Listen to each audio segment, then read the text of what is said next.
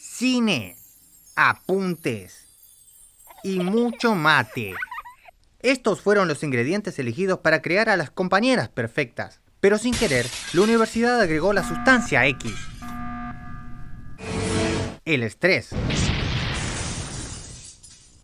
Y así nacieron las Facuamigas, que con sus conocimientos de organización y adicción a la cafeína y a los chismes, dedicarán su vida al entretenimiento.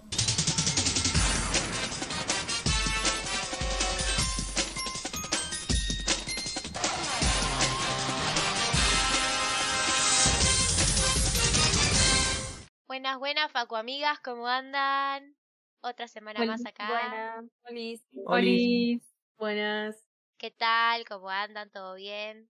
Todo bien. Muy bien, todo muy bien. bien. bien. Bueno, hoy vamos a hablar de algo un poco más divertido y cliché del cine, que es las pelis de acción. Tiene una dualidad complicada en el público, que no me gusta o que me encanta. Y bueno, por acá estamos en la misma. Sí, sí. Estamos literalmente en la misma situación. Eh, pero bueno, a todo el mundo siempre hay un género que no le gusta mucho, que no lo puede pasar, que le aburre, y hay otra persona que es del mismo género, le encanta, le explota la cabeza, es espectacular, va a correr al cine cada vez que salga una nueva peli. Así pasa con las pelis de acción, eh, estas pelis tan características más que nada de Hollywood, que está lleno de tiros y explosiones y cosas que no, no puede ser, ¿cómo hicieron eso? ¿Cómo es que volaron 10 autos de verdad? Mucha plata para hacer eso. Exacto, sí. El que iba a empezar hoy a darnos su visión es Andy. Y sí, hoy estoy nerd porque me gustan mucho las películas de acción, ustedes lo saben, todos los que me escuchan ya saben que yo soy fan de Sylvester Stallone.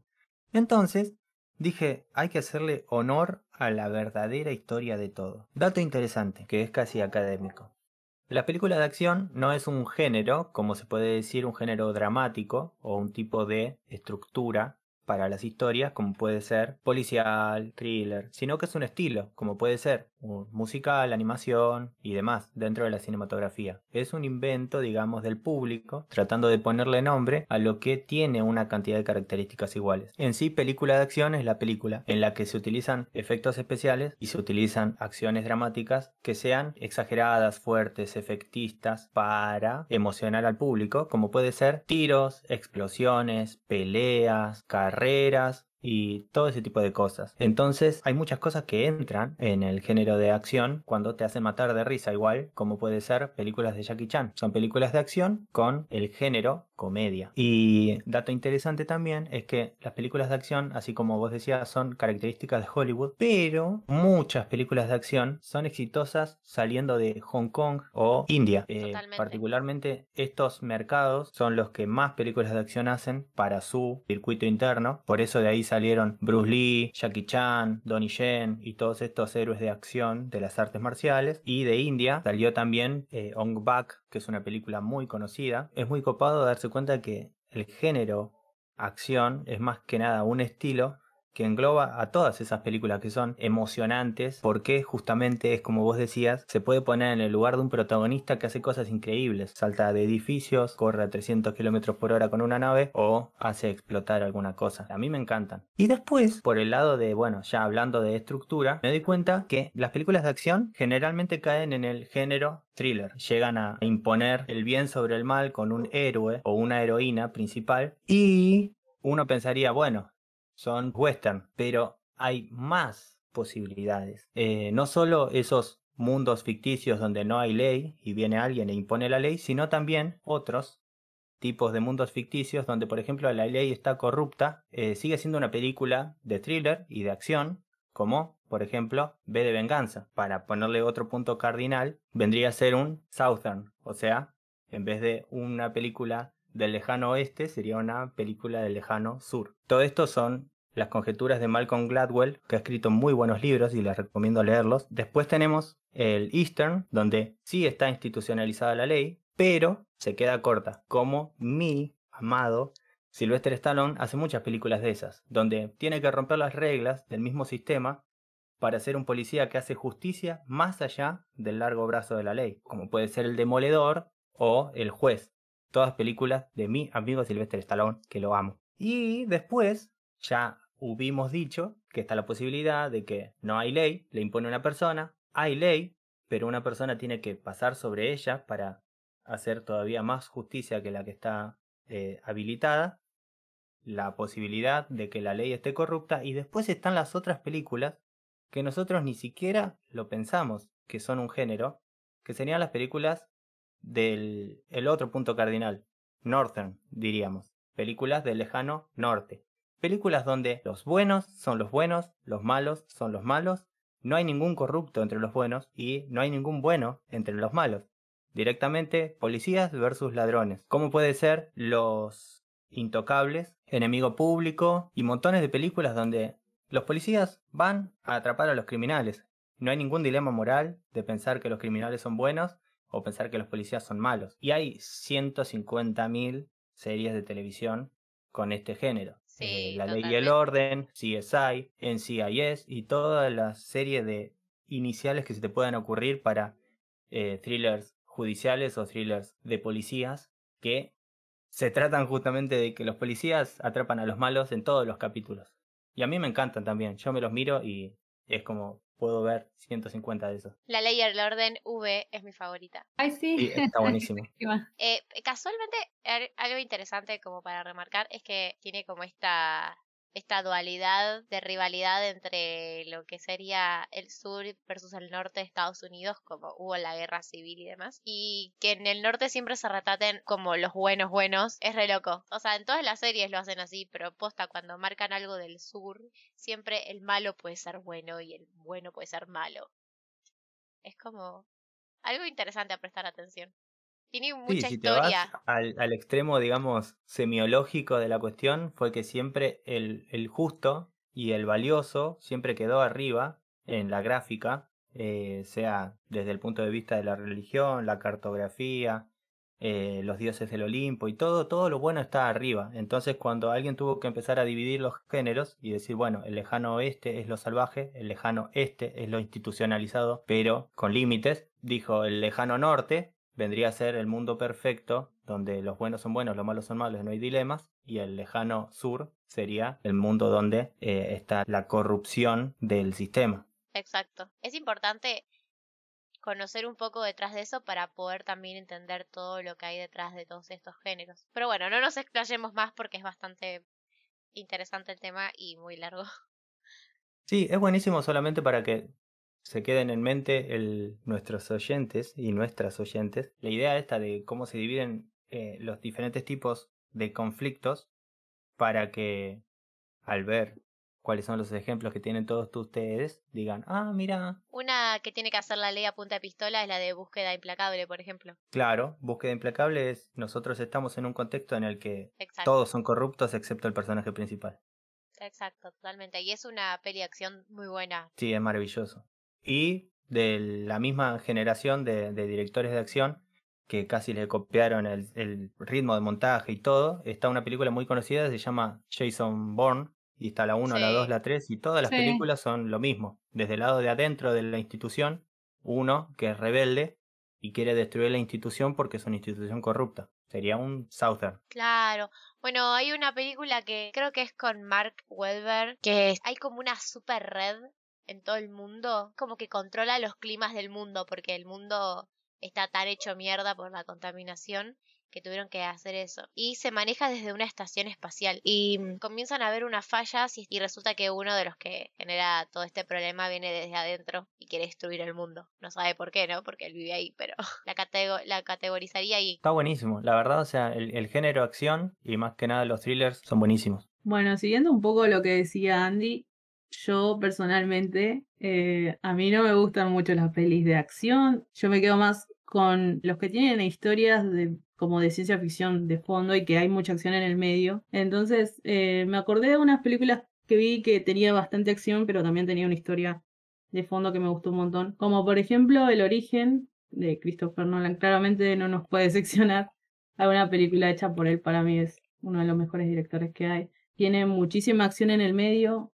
No sé si hay gente que no, no, no lo pudo ver, no voy a spoilear mucho, pero se trata muchísimo de la interpretación de los sueños, eh, de los escenarios, de, lo- de pensar de qué es realidad, qué no, cuánto nos influye el sueño, si, si podemos cambiar un poco la forma de pensar con lo que vimos ahí. Es una historia genial para, para ver y disfrutar. Si te gusta la ciencia ficción y si te gusta mucho la acción, creo que es la película perfecta. Más que nada, el reparto claramente de entrada está Leonardo DiCaprio y bueno, el soundtrack de Hans Zimmer claramente para mí es excelente. O sea, acompaña la película en todo sentido. Así que creo que esa va, ahí va mi recomendación para los que les, les gusta la ciencia ficción.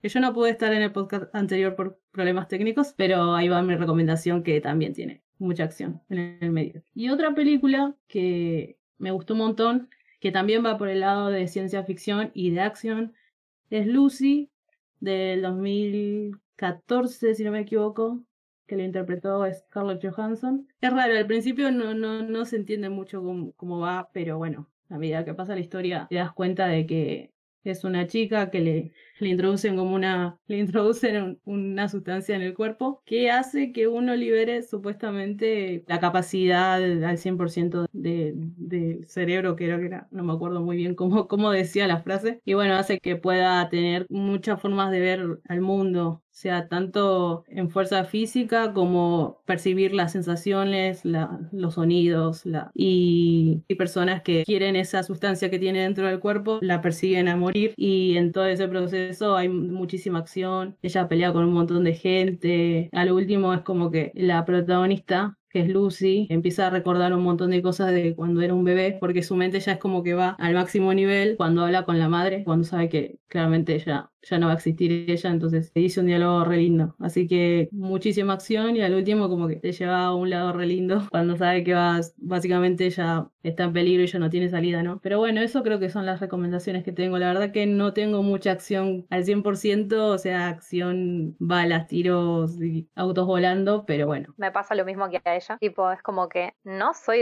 del género de acción para nada, así que me puse a pensar y dije, uff, tipo, no tengo muchas pelis de acción, pero me di cuenta de que sí tenía algunas pelis que no son de acción, pero que tienen partes de acción, o que capaz que yo no las tenía como de acción y en realidad sí. Entre ellas, tipo, la primera es El Caballero de la Noche de Nolan, que bueno, también está en mi top 3 de películas favoritas, así que no podía no mencionarla. Es como que no es en sí solo de acción la peli, pero la verdad que las partes que tiene de acción son muy buenas, a ese punto que, tipo, no me importaba que fuera acción y que, no sé, se estuvieran persiguiendo en el medio de una avenida y ahí todo súper irreal, era como, estaba tan bien hecho que no me importaba y me gustaba igual, así que me gusta cuando está hecho con la trama que, que te atrapa y todo, es como, ahí sí me gusta, pero bueno, hasta ahí. Igual ya sí meten muchas escenas, no, pero como está como mezclado en la peli, como que me la banco más. Después donde hay muchas más acciones en Kill Bill, que también pensaba mencionarla, pero me gusta tanto esa película que es como que también la banco. Las escenas que hace Tarantino me llaman mucho la atención. Obviamente que también pongamos que, bueno, en sus escenas hay mucha sangre, así que son como escenas un poco particulares. De hecho, sabía que en algunas escenas de Kill Bill también se inspiró en, en algunas escenas de pelis de Jackie Chan, por ejemplo, o que nada que ver, ¿no? Tiene sentido igual. Sí, no sé, súper raro, pero sí tiene. O un poco ese cine, eh, que en la, en la parte en la que pelean como en el hotel ese. Claro, o sea, como en todo ese estilo de, pelea, como que se inspira en eso y, y está bueno, ¿no? Porque es como algo re distinto, pero queda bien. Nada, después tengo una que no es muy conocida y que la recomiendo mucho, tipo siempre la recomiendo y nadie la conoce, así que la voy a volver a recomendar, que se llama Corre Lola Corre. Si no me equivoco es una película alemana. No es muy conocida, pero está muy buena. Se vuela el bocho, tipo todo el tiempo está yendo y viniendo, eh, que es genial. Y usa como muchos recursos muy copados, tipo, tiene una parte que, por ejemplo, la protagonista se vuelve como un dibujito animado y está buenísima también, tipo, no sé, es muy flashera, pero a la vez está muy muy buena. Y la historia es súper simple y me encantan esas pelis que tienen historias simples pero que te reatrapan y, y vale la pena. Y la acción está súper justificada en esta peli, así que también está muy bueno eso. Y bueno, ya después voy a mencionar otra peli que, tipo, me la acordé de casualidad porque la vi hace un montón y esta es de comedia, tipo comedia y acción, así como mencionaban antes que se llama The Nice Guys o como Dos Buenos Tipos o algo así en español. Está muy buena también. Es como que los protagonistas tienen que investigar un crimen y a la vez es todo muy cómico porque son malísimos en eso. Hay muchas persecuciones y cosas así y nada, está, está muy buena. Uno es el de La La Land, ¿cómo es que se llama? Ryan ¿Reynolds? No. Gosling. Gosling. Ahí está. Después el otro actor, El otro es Russell, Russell Crowe, Ahí está, trabaja en el. Exacto. Es muy buena película. ¿La viste la peli? Eh, sí, ya desde el principio eh, yo la arranqué a ver y dije, esta película debe ser de los hermanos Cohen o algo así porque era muy ridículo. Pero terminaba teniendo una trama como tipo, viste, con verdadera gente que podía terminar muerta y todo. Está muy buena. Súper recomendada. Y no es tan vieja. Es de 2016, así que está buena. Mírenla. Tata. A mí Bueno. la que me gusta de las pelis que mencionaste es la de Batman Caballero de la Noche, tipo, porque para mí es como que esa, todas las películas de esa generación de Batman, como que recambiaron el concepto de Batman, que tenía acción, pero esas tienen mucha acción. Sí, sí, sí. Mucha acción, y, pero bien hecha. Es como que, Sí, no sé, capaz que te muestran algo que es re real, pero vos lo ves y, y tiene mucho sentido en la peli. claro, poco drama, poco Batman hablando con Alfred en su casona, como pasaba en las anteriores, en la de Tim, más vamos a hacer explotar cosas. La fotografía, los efectos. O sea, es como que te llevan a decir, esto yo sé que es real, pero está tan bien hecho que lo creo, ¿viste? No es como, no sé, Sí. La película típica de que salta un auto en un puente y justo cae al otro lado y no se cae, ¿viste? Es como decir, bueno, se va a caer, pero no, en, en Caballero de la Noche es como que pasa eso y literal, es como, ¡fua! te quedas mirando y no, no puedes dejar de mirar, literal. Aparte Y- mezcla un contexto político, pero re turbio, que termina afectando hasta tal punto a Harvey Dent que se vuelve el malo en el final, tipo, es como, wow. Hay muchos puntos. Ah, sí, la película en sí es buenísima. Bueno, ahí te das cuenta, para mí, que juzgar una película porque es de acción es como decir, yo no miro películas animadas, es como, ¿en serio? ¿Qué tiene que ver? O sea, hay un rango gigante de películas animadas, así como hay un rango gigante de películas de acción. Una película de acción Sí, de Christopher. Nolan, donde contrata a Christian Bale, que es, es un genio actuando, es una cosa, y una película de Bruce Willis es otra cosa. Armagedón. Sí, todas las pelis. Sí, Armagedón. Para mí el problema está en prejuzgar por género. A mí me pasa con las películas de comedia, por ejemplo, que a mí no me suelen gustar y suelo como salteármelas siempre. Pero si me recomiendan una y me dicen, esta está muy buena, es como, bueno, la voy a ver igual porque es como, la estoy prejuzgando y capaz la veo y me encanta. Y, y bueno, por ejemplo, esta que mencioné de Two Nice Guys tiene las dos cosas que menos me gustan, acción y comedia, y la película me encantó, tipo, no sé, es como tratar de no juzgar. Se me hizo re tipo Starkey Hatch, tipo como la de Owen Wilson y Ben Stiller. El La género de acción está como plagado de películas que son dos policías tontos. Está 48 horas con Eddie Murphy, está Los Otros Tipos con Will Ferrell y Mark Wahlberg, Bad Boys. está Dos Locos en Patrulla con Bruce Willis. Es un montón de películas que son como tipo eh, dos policías tontos tratando de resolver un caso en serio. Pero eso viene re de las series que ya las series de esa época eran así para mí. Sí, yo creo que es Sí, es como verdad igual. el cliché de las pelis de acción. Eh, además de los dos policías tontos, tenés el policía que es, es como un niño y el policía que es Serio. eh, refun- que refunfunea todo el tiempo. O el que es ladrón y después se hace policía. Mal. Tipo, hay un montón así. Y, y esto, Sí. esa- Bueno, pero son los tropes que funcionan, en especial en comedia. Sí, siempre hay parejas o dúos que justamente porque tienen esa diferencia entre un personaje y el otro, balancean más o menos la historia para seguirte riendo, riendo, porque si no, un Claro. personaje solo de los dos haría eh, una trayectoria muy lineal y no tenés tanto juego para, para hacer reír al, al espectador. ¿O se acuerdan también de Showtime con Robert De Niro y la otra era em, Eddie Murphy, puede ser? no me acuerdo si era él o era otro. Sí, Eh, es buenísima. Esa Un tipo que buenísima. quiere salir por la tele y un tipo que de verdad es policía eh, hacen como un reality show. Está buenísima. También me hace acordar mucho que este dúo es muy explotado en películas de Jackie Chan, donde él va y de verdad quiere hacer algo en serio y tiene al lado a Owen Wilson o tiene al lado a Chris Tucker en Rush Hour o en Shanghai Kid y el- lo torpe que es el otro personaje hace que su misión se vea desviada 14.000 veces, pero al final son buenos los dos. Sí, sí, sí, es verdad. Eh, bueno, eh, yo les traje un poco de las películas que veía cuando desde chiquita, tipo, creo que hay que decir que yo propuse lo de pelis de acción. Porque en mi casa son de consumir mucho pelis de acción, especial los domingos. Ah. Em, bueno, una de esas es El Fugitivo, que somos como re fans, tipo Harrison Ford, Tommy Lee Jones, todos con las remeritas ahí. Em, así que les voy a comentar algunas cosas de esta película.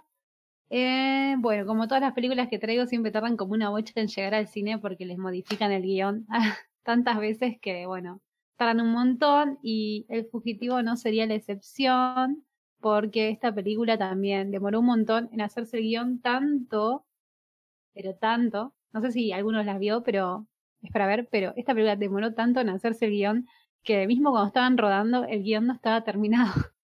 Entonces los actores tenían que improvisar un montón de veces em, escenas, como por ejemplo hay una escena que es re clásica de esta película, que es cuando lo persiguen a Harrison Ford en el desfile de, de San Patricio y tipo fue casi como no planeado.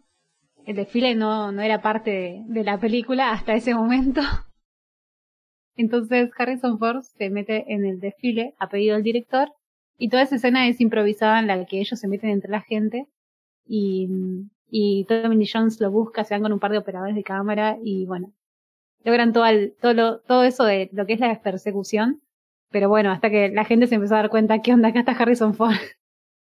y se lo empezaron a seguir y bueno, ya está, ahí terminó todo, pero la poco que pudieron grabar estuvo bueno. Bueno, otra cosa que encontré de esta película que yo no sabía, pero eh, antes de eso era una serie que fue muy famosa en los años 60 hasta más o menos el 67. Eh, y de ahí se inspiraron de la serie se inspiraron en la película. Y también es una película que, además de ser de acción, eh, como que no cumple con un montón de cosas de las pelis de acción. Eh, ya que, por ejemplo, la rivalidad de personajes siempre es un villano y, bueno, y el protagonista, que es el héroe. En este caso no pasa y toda la película, el villano, o sea, en realidad la rivalidad que ocurre es con alguien que es igual de bueno que él, que es el policía. Bueno, como todas las películas, tuvo una remake, más, más que una remake, sino como una secuela vendría a ser, es que es US, US eh, Marshall, que ahí esa solo actúa Tommy Lee Jones y otro actor que no recuerdo el nombre, eh, pero esa más que nada era centrada en la parte policial que del lado del protagonista. O así lo veíamos, pero bueno, pasa que Harrison Ford justo en ese momento era súper importante en los años 90. Imagínate tenerlo a Harrison Ford y no tenerlo tanto en pantalla es más, tipo, el papel iba a ser para Alec, eh, Alec Baldwin, justo es este actor que tuvo el problema, para el que no sabe, que tuvo el problema que le disparó a su directora de fotografía sin querer. Bueno, él iba a ser el protagonista de Fugitivo, pero en ese momento él no era tan famoso, así que eh, eligieron a Harrison Ford porque era más famoso. Le dijeron, bueno, no sabemos si esta película va a funcionar, así que vamos a elegir a Harrison Ford porque era como asegurado el éxito de taquilla. Bueno, decir que le quedaba bien el personaje, tipo. Sí, sí. Además, eh, otra curiosidad es que en la parte de la persecución clásica de los túneles, que es una de mis partes favoritas, eh, los túneles los fueron, los fabricaron en un depósito. Además, la parte del salto en la que Harrison Ford se tira al agua, a la presa, eh, lo hicieron de verdad, él se tiró, pero estaba enganchado y así como se tiró, lo, lo levantaron, no es que hizo como toda la caída hasta el mar, hasta el río en realidad. Eh, que esta parte usaron todos muñecos. Y otro dato no menor que les había contado de esta escena del laberinto más Harrison Ford tirándose en la presa.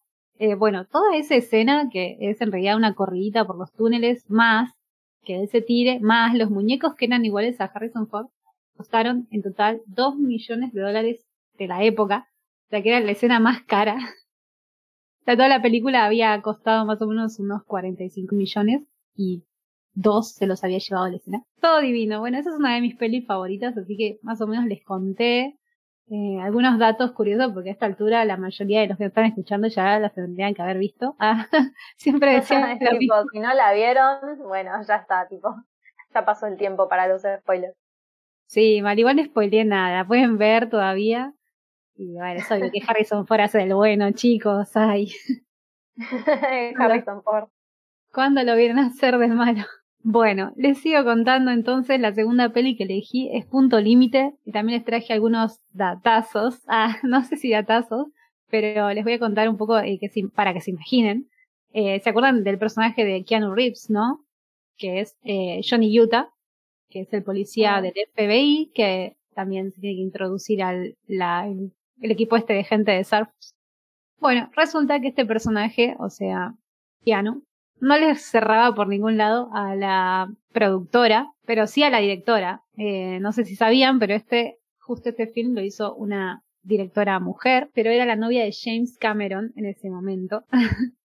Ok. Entonces ahí, sí, él le produjo la película y ella fue la directora y además este film fue rodado en, en 1991 y como que se convirtió un poco en una película, en ese momento fue como, mmm, esta peli medio mala, pero después con el tiempo fue como que empezaron a apreciar más.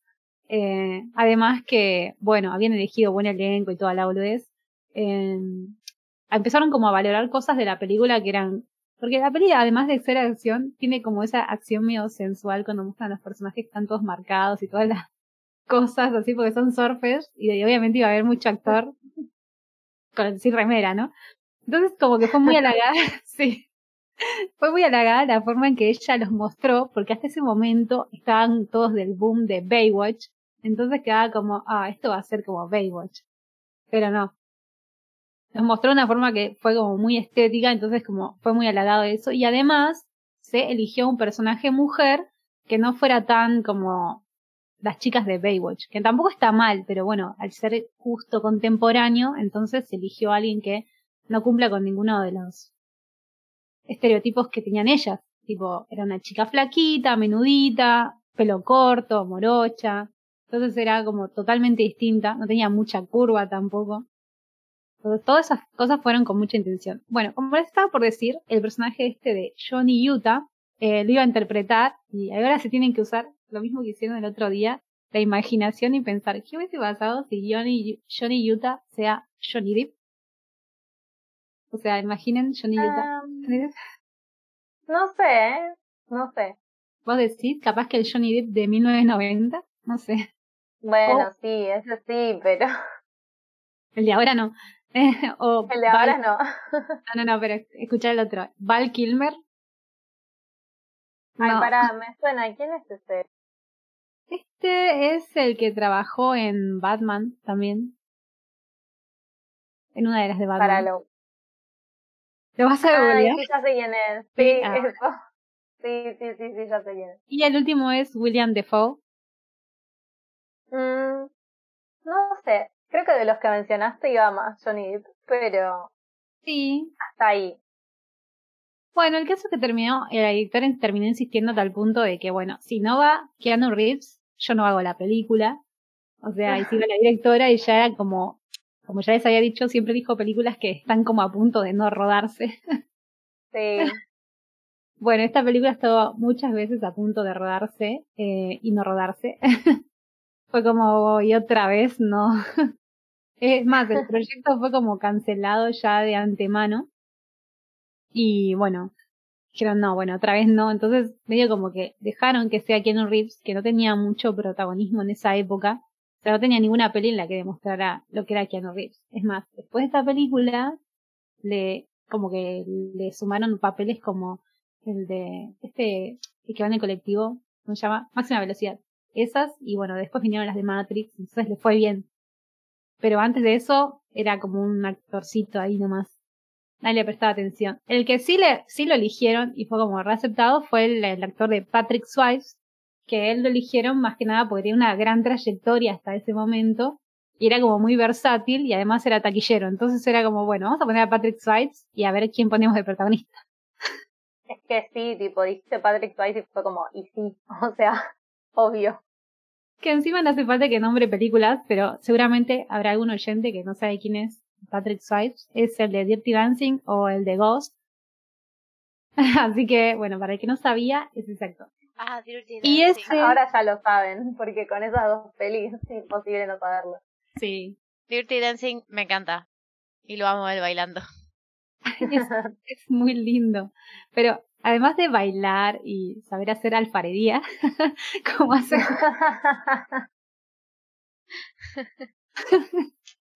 Además de saber hacer esas dos cosas, se ve que el tipo es muy dotado de mucho porque sabía hacer paracaidismo, que es otra de las cosas que aparecen en la película, y sabía surfear tanto que hinchó mucho las guindas con que él iba a hacer esas escenas. Tipo, fue un dolor de cabeza para todos los de la película porque el tipo estaba emperrado en querer hacer. yo quiero hacer mis escenas de acción y no, mirá si te, se moría Patrick Swayze a mitad de la película, nada, Bueno, igual era como que yo sé surfear y quiero hacerlo, tipo, era como, quiero mostrar lo que sé hacer. Sí, de o hecho. Sea, se entiende el capricho. Es que sí, de hecho, lo logró y consiguió rodar algunas de las escenas de surf y también algunas de las escenas de del paracaidismo. Un crack. sí, un crack. Pero imagínate que se te muera Patrick Swayze. La verdad que no, no, decían que iba a ser el costo muy grande, por ejemplo, si se lesionaba alguna cosa, es como que se les iba a ir de presupuesto. Eh, bueno, y otra cosa de esta película, que es como que van a decir, ah, tenés razón. Otra cosa es que la película se volvió como, como un, como un, no sé si leitmotiv o cómo sería, pero como algo que otras películas de acción empezaron a copiar. Además que también tuvo una remake, ¿no? Es esto, este, este como amor entre personajes, tipo Patrick Swayze y Keanu Reeves. O sea, los dos eran como enemigos, pero al mismo tiempo se vuelven amigos. Y había como una especie como, no sé, como medio celo, como que se da a entender como algo así raro en la relación de amistad que ellas tenían, pero no solo eso, sino que eran tan amigos en la película que daba como, wow, lo ahora lo vas a traicionar. Y esto mismo pasa en la película Rápido y Furioso y en otras películas que fueron copiando un poco este modelo de que son cosas que en las películas de acción no suele pasar. Siempre son el malo y el bueno o cosas así. En este caso, él era el malo. Él era el bueno, pero se vuelven amigos y entonces Keanu Reeves en el final de la película lo deja ir a pesar de que la verdad es que era un criminal. Y no era un criminal así nomás, era un criminal bastante heavy. Claro, todo porque son amigos. Y todo porque son amigos. Y lo mismo pasa con Toreto y. ¿Cómo se llama el otro actor? Brian. Brian, ese rápido y furioso. Así que bueno. Nada, se los tiro porque esto pasa en un montón de otras películas más, pero bueno, serían como los más destacados. Bueno, yo mm, la verdad también no, no soy de mirar películas de acción, creo que como le decía Andy hace un rato, le digo, no, me empezaba a nombrar películas que podría haber visto, yo decía, no, no, no. Em, para mí, las películas de acción, o que contienen acción, así, esos autos, autos, explosiones, armas, eh, para mí es relleno.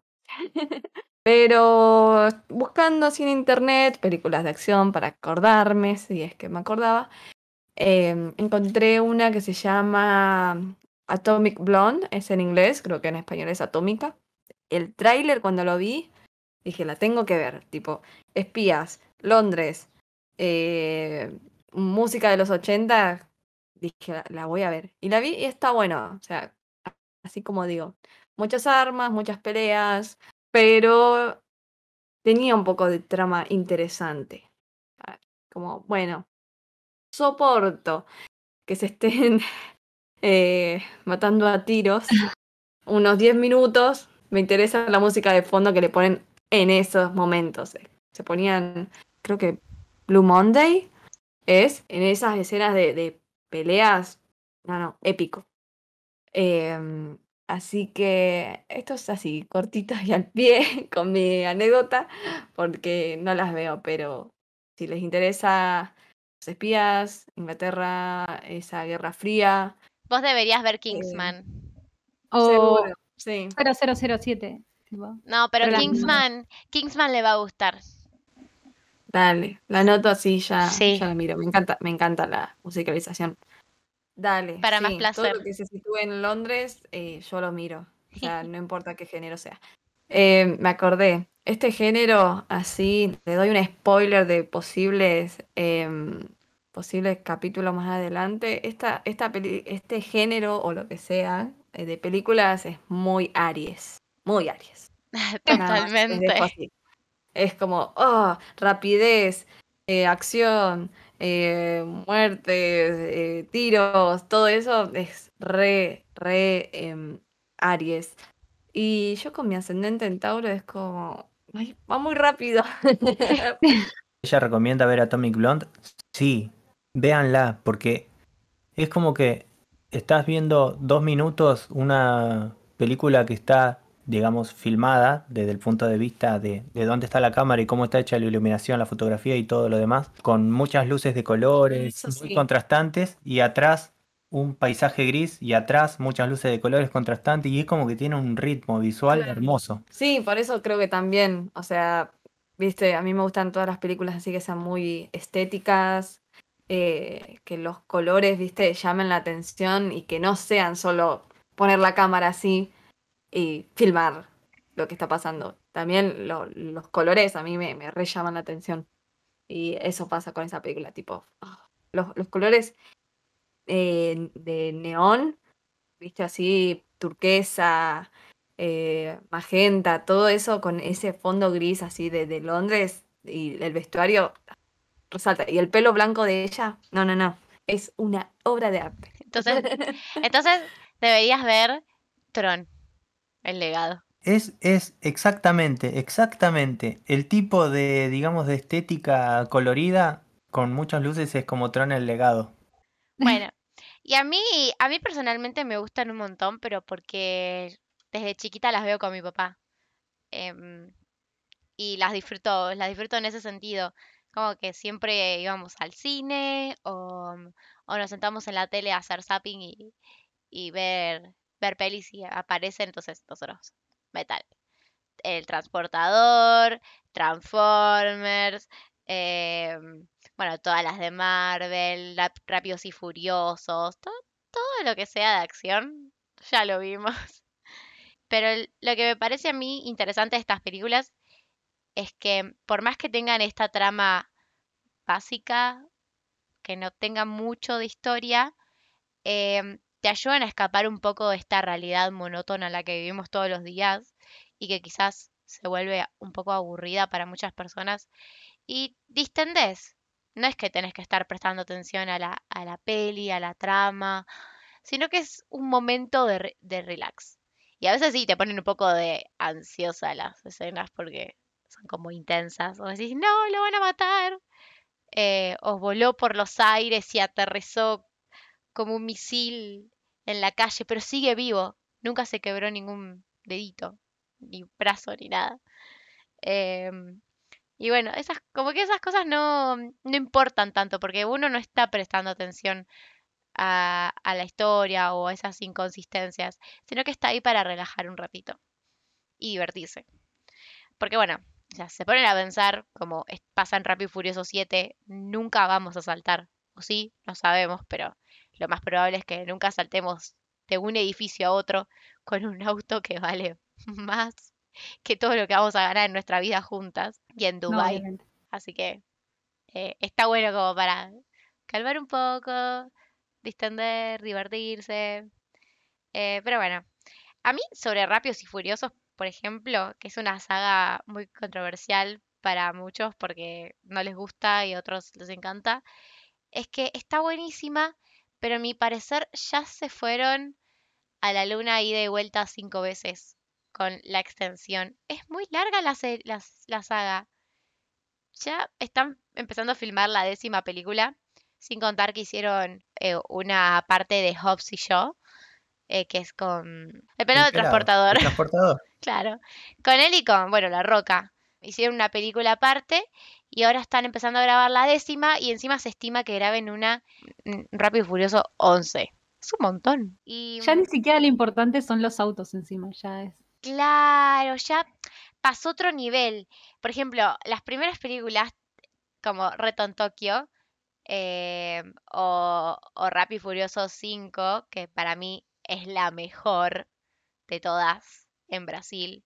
Es la mejor, mejor, mejor, mejor. Es espectacular.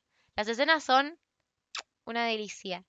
Pero eh, llegó un momento que ya se fue a un límite cuando en Rápido y Furiosos 8 s- salió un submarino de la nada ruso gigante. Tipo, what the fuck? ¿De dónde salió eso? Es como que entró otra dimensión Rápidos y Furiosos, ya no es lo que era. Y creo que por eso personalmente perdió la esencia de, de su historia. Que eran estos chicos antihéroes, pero que con los que simpatizás y que corren autos y que está buenísimo como corren y eso. Eh, y tienen una historia un poco más fuerte detrás. Eso es lo que pasa y yo creo que a muchos les choca porque es como, bueno, para... no era lo que yo venía viendo. A mí personalmente ya me aburre. Como que las primeras películas te las reveo siempre, en especial las 5, repito, mi favorita. Pero a partir de las 6, cuando la 6, bueno, podría tener un límite. Para mí la última tendría que haber sido la 7. Ya fue too much. Tendrían que haberla dejado ahí con la muerte de Paul Walker porque no volvió a hacer lo mismo sin él. Y se nota. Deberían haberle puesto un fin, como que bueno, ya está, llegaron acá, hicieron un montón de cosas. No, no sé cómo habrá sido la 9 que se estrenó ahora en junio de este año, pero da, Personalmente creo que debería haberse quedado ahí. Y después, por ejemplo, pasó algo. Parece que La Roca no va a volver para la, la próxima película, para la décima. Porque hubo como altercados con Vin Diesel. Va, no hubo como, hubo altercados. A tal punto que ahora Vin Diesel le está pidiendo por favor que, La Roca vuelva a participar de Rápido y Furiosos por lo menos hasta la décima, porque era como el cierre que querían darle. Y bueno, Vin Diesel, como dice Andy, es un reactorazo siempre que lo charlamos. Nuestro señor es de cáncer, ¿no? Sí, Vin Diesel es de cáncer. Sí, bueno. La familia. La, fa Familia, exacto, la- exacto. la familia. Em, y bueno, ahora salió una nueva peli en Netflix que se llama Alerta Roja. Y la verdad que me gustó bastante. Justamente está La Roca, está Ryan Reynolds y está Gal Gadot. Eh, bueno, tenemos Gal Gadot y La Roca, que ambos estuvieron en la saga de Rápidos y Furiosos.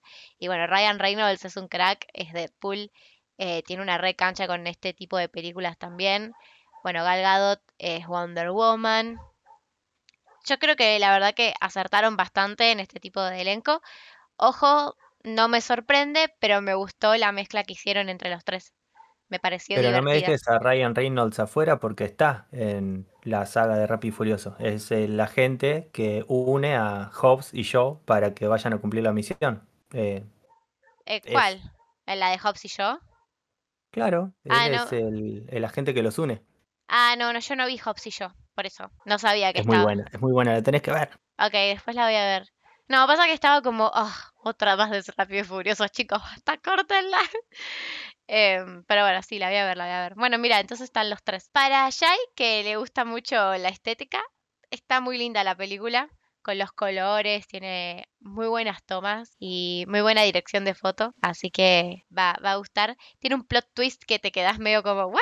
Ya me parecía un poco al principio, no voy a hacer ningún spoiler porque es muy nueva la peli, pero me, me sorprendió un poco más de lo que pensaba, no, e- no era lo que yo creía que iba a pasar. Y bueno, está copado porque un relato es que pasan por Argentina para, no sé si para grabarla, pero eh, ellos supuestamente vienen para acá y van para el Libertador General San Martín, que es en Misiones, porque hay un búnker perdido de Hitler con un montón de cosas, como por ejemplo un, un auto del 31 que que es un Mercedes-Benz terrible y que se vuelve un, un tanque militar espectacular. Se las recomiendo, está muy buena para pasar el rato, eh, es divertida, tiene muy buenas escenas de acción y no, no es pesada. Después otra que tengo pendiente para ver es Free Guy, que justamente la protagoniza Ryan Reynolds y dicen que está muy buena, pero la tengo ahí pendiente. Después lo que yo iba a recomendar, va, no iba a recomendar, iba a hablar sobre las mejores escenas de acción de Marvel para mí. Tengo un montón, porque la verdad que me es difícil decidir. Pero bueno, voy a contar cuáles son las que más me gustan. Principalmente es la escena del tren de Spider-Man 2, eh, la del 2004, con Tobey Maguire. Creo que esa escena es de las mejores que hicieron en el cine. Me encanta. Y estoy segura que muchos van a estar de acuerdo porque tanto en la historia es impactante como, como en ese momento es como, ¡ay! Paró un tren y, y todo. Está, está tan hermosa construida. Cada vez que la veo en las redes es como, ¡ay! Me encanta. Después tengo dos de Ragnarok de Thor del 2017. Una es cuando él pelea con Hulk, también muy divertida, pero bueno, ese es el humor de Taika Waititi mezclado con el de Marvel, es espectacular. Y bueno, y después cuando Thor trae los, los truenos y los rayos y que se escucha ah, Thunder, la, la canción esa. Muy buena El otro día vi como hicieron esa parte de la de que pelea con Hulk, el tipo que lo arrastran a Thor como a la tierra o algo así. Y wow, ¿En serio? vi un pedacito. Sí, en una página de Instagram vi cómo lo hacían y es como que va deslizándose por una plancha y lo van tirando unas sogas. Está buenísimo. Ay, qué copado. Bueno, después si encontramos la publicación se la subimos al Instagram. Sí. Bueno, después en Civil War hay dos escenas que, que creo que son muy buenas. La primera que quiero mencionar es cuando tanto Team Cap como Team Iron Man pelean. No solo nos encontramos con los Avengers de siempre, sino que em, ingresa una nueva generación de Vengadores, eh, tal como lo es Black Panther, Ant-Man, Spider-Man, em, eh, del Falcon y también el Soldado del Invierno está ah, eh, en esa película. Nada, me parece muy buena, tanto argumentalmente como en la parte de acción. Me gusta mucho. Pero creo que la más épica de todas es cuando pelean Cap y Tony, porque se puede ver la crudeza en las acciones y me parece que, que lo es todo ahí. O sea, sí, yo creo que sin esa acción no hubiera sido posible poder captar toda la esencia de la escena. Así que esa para mí es la mejor de Civil War. Después, creo que esta la pondría en segundo puesto abajo de la de Spider-Man, la escena del tren, que es la pelea de, Sh- de Shang-Chi en el colectivo. Si no la vieron, seguramente vieron el tráiler. Es espectacular. Está muy bien hecha. Te vuela el bocho. Y bueno, ya luego hablaré igual en el podcast de Marvel que se viene en unas semanas eh, sobre todo, todo esto. Pero si no fueron a ver Shang-Chi, por favor véanla. Es muy buena peli. Ustedes pensarían que, oh, no sé, por ahí no tiene mucha pinta, es un nuevo superhéroe, no lo conocemos y eso. No, pero la verdad que está muy bien hecha. Y bueno, tiene todo esto de las artes marciales y la parte asiática. Así que eh, para ustedes que les gustan las pelis de Bruce Lee y demás, uy, sorry, Shang-Chi les va a gustar. Luego, continuando con Avengers. En Avengers claramente hay un montón de peleas de acción. Tenemos la batalla de Nueva York en general, que está compuesta de varias. Por ejemplo, hay, un plano secuencia que va alrededor de los seis Vengadores. Es muy linda y, y está llena de emoción. Eso es lo que me gusta de las pelis de acción, toda la emoción que, que se genera alrededor y esa tensión. Y bueno, y después un plus es el smash que le hace Hulk a, a Loki, que bueno, después se repite en Ragnarok en la pelea de Hulk con Thor. Está muy copado. Y claramente en Infinity War y en Endgame hay un montón, pero bueno, por ejemplo en Infinity War está la, pele- la pelea de Thanos versus Tony, Spider-Man, los Guardianes y Doctor Strange, que me gusta mucho. Y después en X-Men, las dos es, está abarcando a, a Pietro Maximoff o Peter Maximoff. En las dos, él literalmente tiene las mejores escenas. Es cuando en el Días de Futuro Pasado está en la, en la cocina y está corriendo alrededor de toda comida flotando y, y cosas de metal elevándose que lo- los, las eleva Magneto y las policías les disparan a los mutantes. Y él va y va corriendo todas las balas para que no le dispare a nadie. Esa escena para mí es muy buena. Y luego está la que está Peter rescatando todos de la explosión de la escuela del profesor eh, Xavier.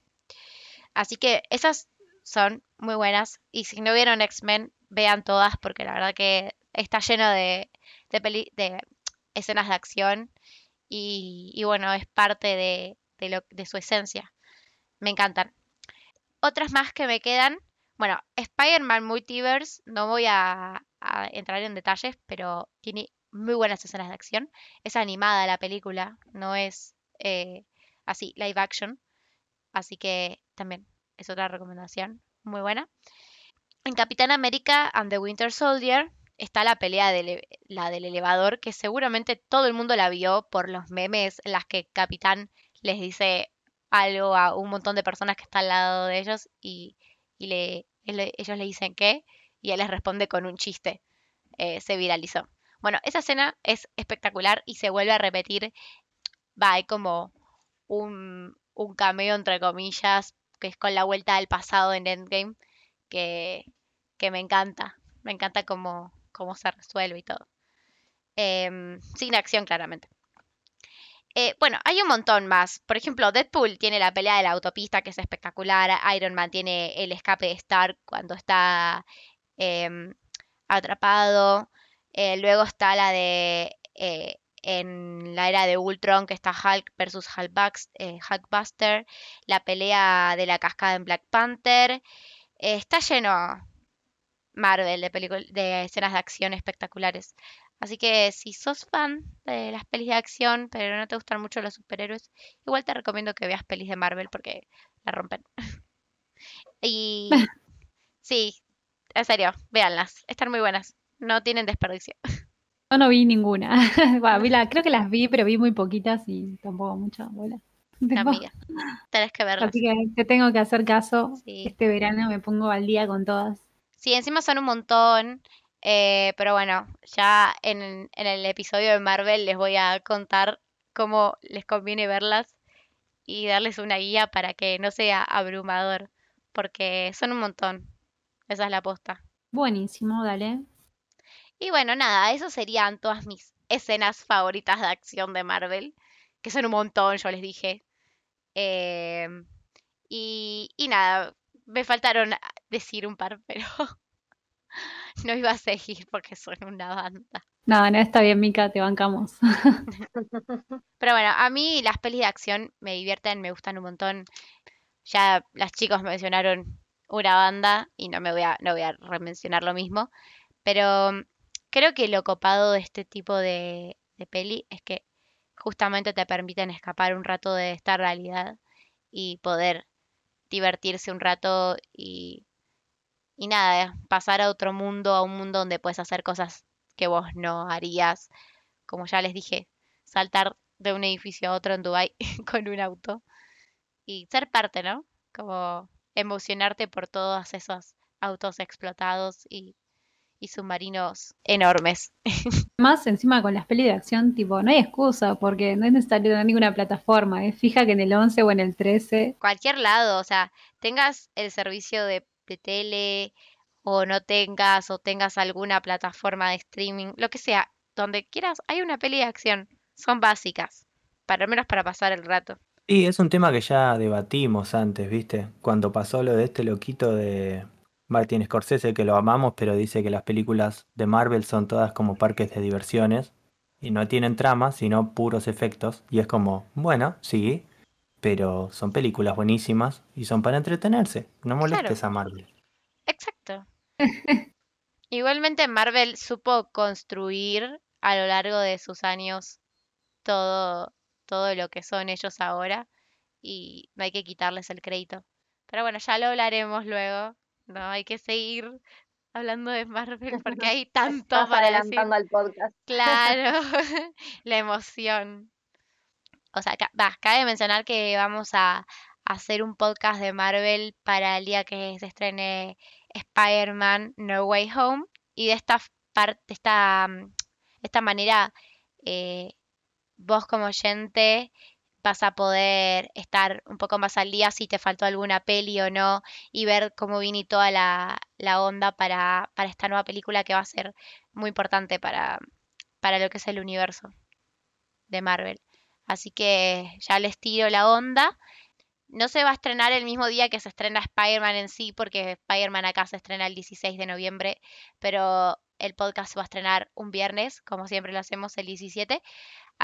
pero como todos no van a ver la película en el momento que se estrena, el domingo, el, perdón, el jueves anterior, eh, nada, para los que aún van a esperar, o, la van a ver ese día a la noche o el día siguiente a la tarde, nada, ya saben que, pueden escucharnos y estar un poco más en sintonía con nosotros. Buenísimo, dale, yo tengo que ver todas antes, así que a ir a verlas igual. sí, chicas, por favor, tienen que verlas, no tienen desperdicio, eh, pero bueno, no es para todos del el universo de Marvel, tiene que gustarte. No sé, Yo trato de no obligarme a querer verlas ya, tipo, supongo que en algún momento me va a agarrar ganas y, y las voy a ver. Y Exacto. cuando pase eso, ah, le voy a decir acá, va a estar todos muy felices.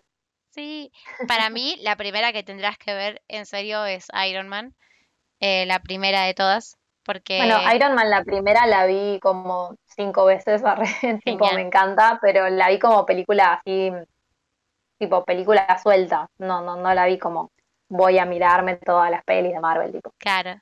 Bueno, deberías entonces seguir con la segunda de Iron Man, como para meterte un poco más en cancha. A mí me pasa algo parecido, o sea, yo como que los vi muy aleatorios, viste, cuando lo pasan en la tele, o lo está viendo tu hermano, lo está viendo tu primo, pero no llegas a conectar toda la historia o, digamos, una conexión de una con la otra. Eso es lo que me pasa a mí. Entonces, Bueno. creo que tengo que volver a ver todo, tipo, una, dos, tres, y ahí seguramente le voy a encontrar alguna cosa. Bueno, chicos, si tienen Disney Plus, están todas ahí. Encima ordenadas por fases. Y si no, bueno, ya saben que les voy a hacer el lo resumo. Bueno, yo creo que por hoy ya estamos. Eh, fue un podcast re divertido y con un montón de data. Así que bueno. Bueno, nos vemos la próxima semana. Va, nos escuchamos la próxima semana. Eh, Exacto. Espero que les haya gustado este podcast. Y, y bueno, ya saben que pueden seguirnos en las redes sociales. Por ejemplo, en Instagram estamos como FacuAmigas-bajo y en TikTok estamos como FacuAmigas Podcast. Pueden escucharnos en YouTube y en Spotify. En ambas eh, plataformas pueden encontrarnos como FacuAmigas Podcast también. No se olviden de si están en. YouTube, claro, de, de dar- dejarnos el like, de suscribirse. eh, en Spotify también. No se olviden de, se- de seguirnos y estar atentos a, a los nuevos episodios que se les van a guardar ahí en una, nueva, en una lista que les hace la plataforma. Y, mm, y bueno, estén atentos que todos los viernes hay un nuevo podcast. Hasta la próxima. Exacto. Nos vemos. Nos vemos. Chao, chao. Chao, chao.